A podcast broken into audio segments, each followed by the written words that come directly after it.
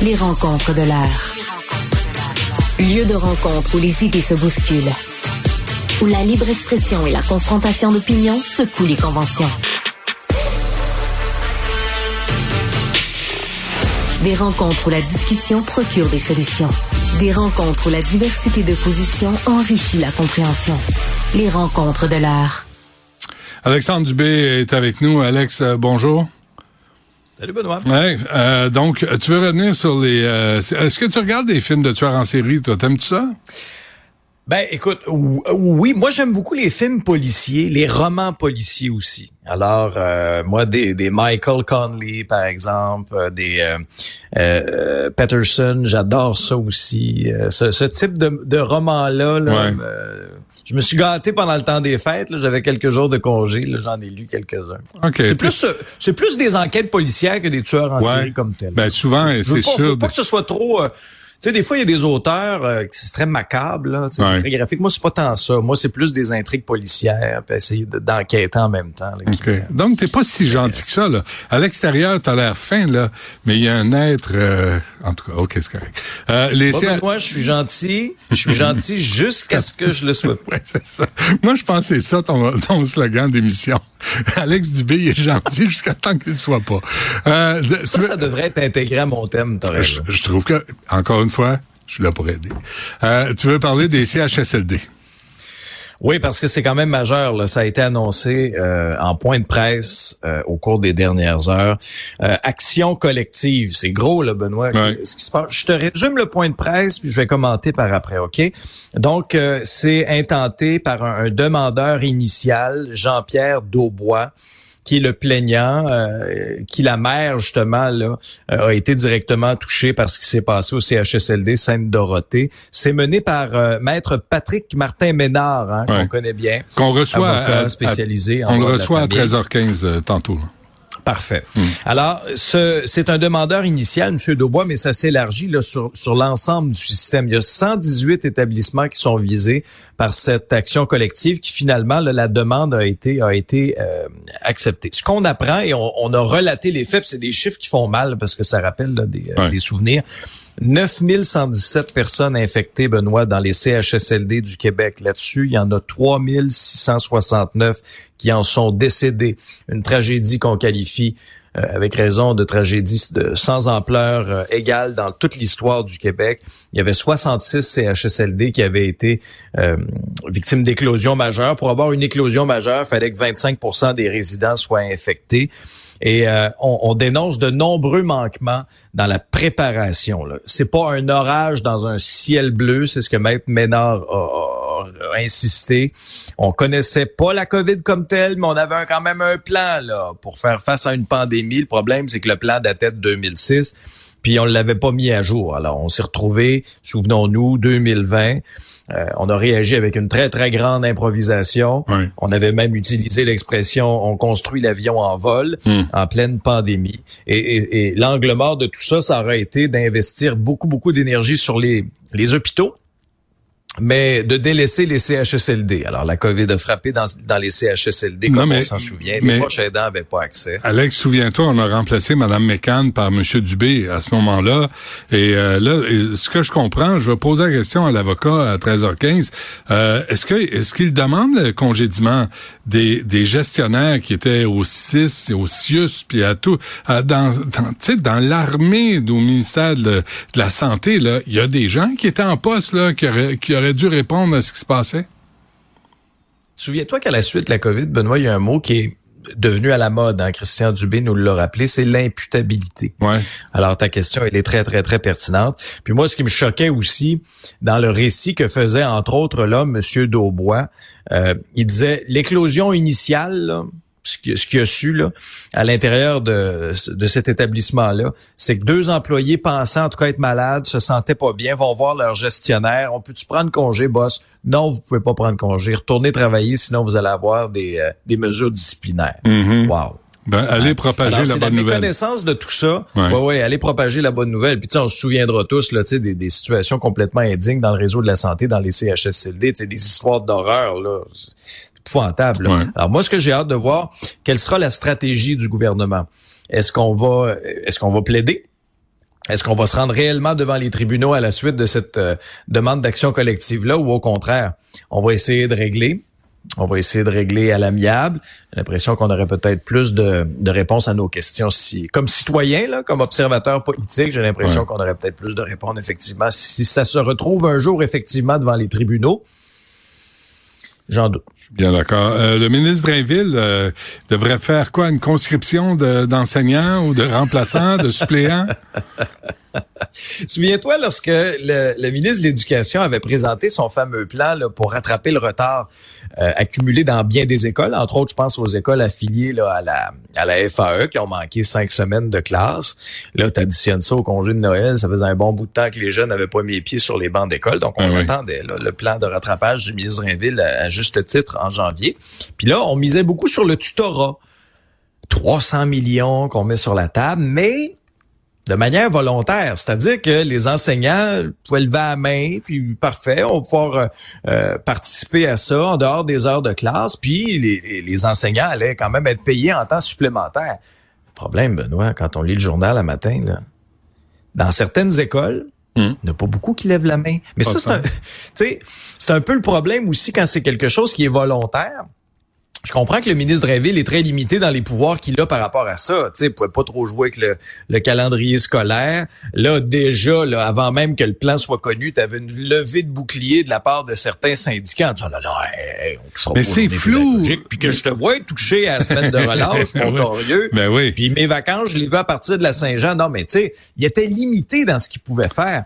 Mais là, on va se retrouver dans certains établissements. Oui, il y en a qui ont levé la main, il faut, faut, faut le saluer. Mais il y en a d'autres, là pas un show, presque pas. Là, ça va être encore les jeunes Benoît qui vont payer le prix pour ça. Ouais, mais en même temps, euh, le gouvernement, ça fait un an là qu'il savait qu'il devait négocier. Le gouvernement est assis sur ses mains. donc, euh, on peut pas tout mettre sur le dos des syndiqués ou des profs ou des enseignantes. Là. sais, le gouvernement est en partie responsable de la situation, mais, mais Bernard Drinville a demandé plus de pouvoir comme ministre de l'Éducation. Il en a eu, puis il en a rien fait. Puis elle dit, ben, je vais laisser tout le monde décider à ma place. Mais il y a 300 millions sur la table. Mais c'est flou. Tu sais, tu sais quoi, toi, le plan pour relancer, pour ramener les, les jeunes à un niveau acceptable pour passer les examens du ministère? Ben, c'est un plan volontaire. C'est du volontariat, du tutorat. Mais Benoît, s'il y a personne, là, ça va être euh, le concierge qui va enseigner l'algèbre en rattrapage. Le coup de respect pour les concierges font un travail essentiel. comme d'habitude. Le point est simplement d'illustrer. Le, point est simplement d'illustrer le fait que là, il risque d'y avoir encore une fois des disparités entre différentes écoles. On a beaucoup soulevé l'injustice pour les jeunes de dire il y a quatre classes de jeunes au Québec. Il y a ceux du privé qui se sont même pas aperçus qu'il y avait une grève dans le domaine scolaire au Québec l'automne passé. Ouais. Tu as ceux des écoles affiliées, par exemple, à des syndicats comme le Front commun qui ont eu quelques journées de grève à gauche et à droite. Puis ceux des écoles de la FAE. Il y a des parents plus fortunés qui ont pu payer du tutorat au privé. Mais il y en a d'autres là qui vont être un peu sans ressources, puis ils vont se retrouver bien mal pris à la fin de l'année avec des retards assez impressionnants. Puis moi, c'est ce qui m'inquiète en tout cas dans la société.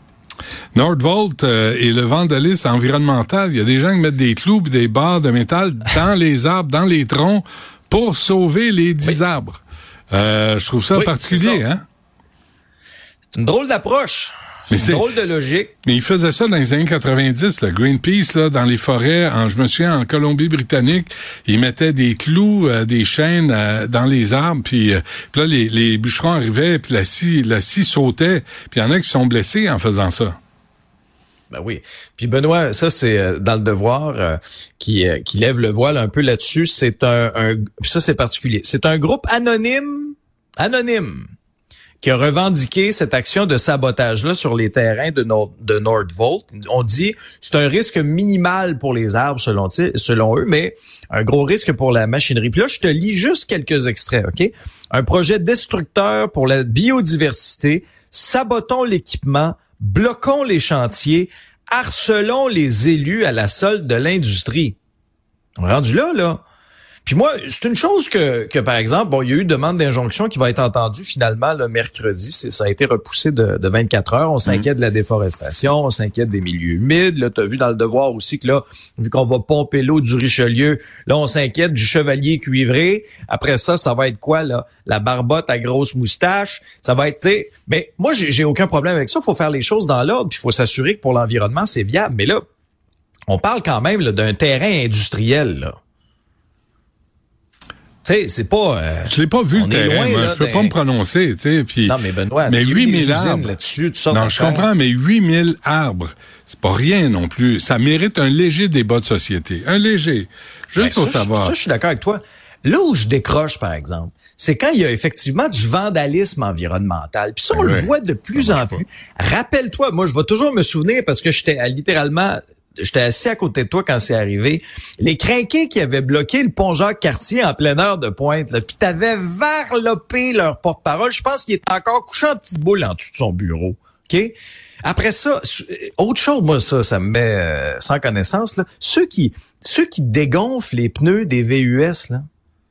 Tu sais, pendant ah la nuit, là, juste pour écœurer le monde, pour les, les blâmer, parce que ah, vous avez un VUS. Moi, c'est là que je décroche. Vandaliser. Du vandalisme environnemental. Mais vandaliser les, les, des, des œuvres, des, des tableaux dans les musées. Aussi. C'est comme... de quel droit?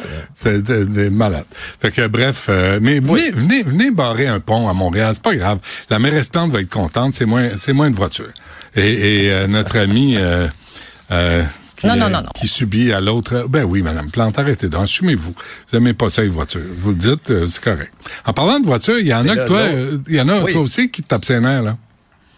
Eh, tu dis, écoute, euh, anecdote là. Oui. Je sais pas si je suis tombé sur 200 dessins ou si c'est un espèce de je m'en foutisme, mais je, je, je t'explique un peu les, deux scènes auxquelles j'ai assisté coup sur coup en l'espace de deux, trois jours.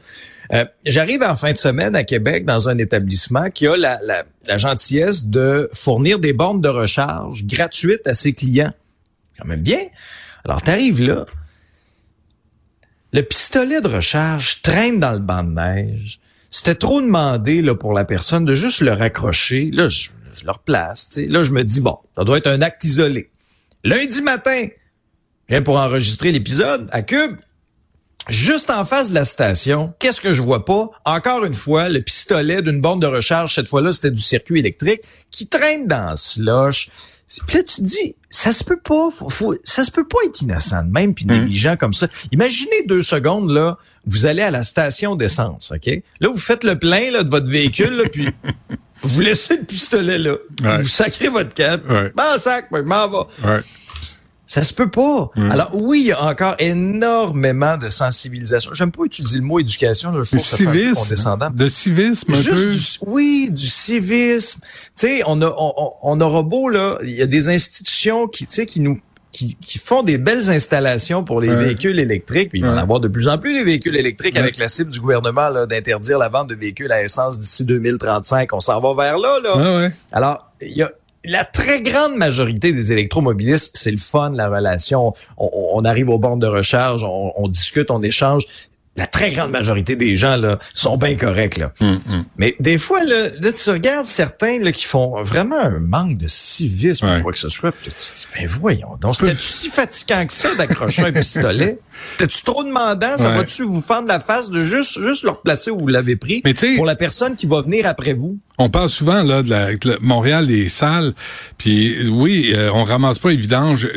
C'est vrai qu'on nettoie pas, mais il y a toujours bien quelqu'un de le cochon qui jette ses cochonneries à terre, tu ou qui met ben ses vidanges n'importe quand, n'importe où.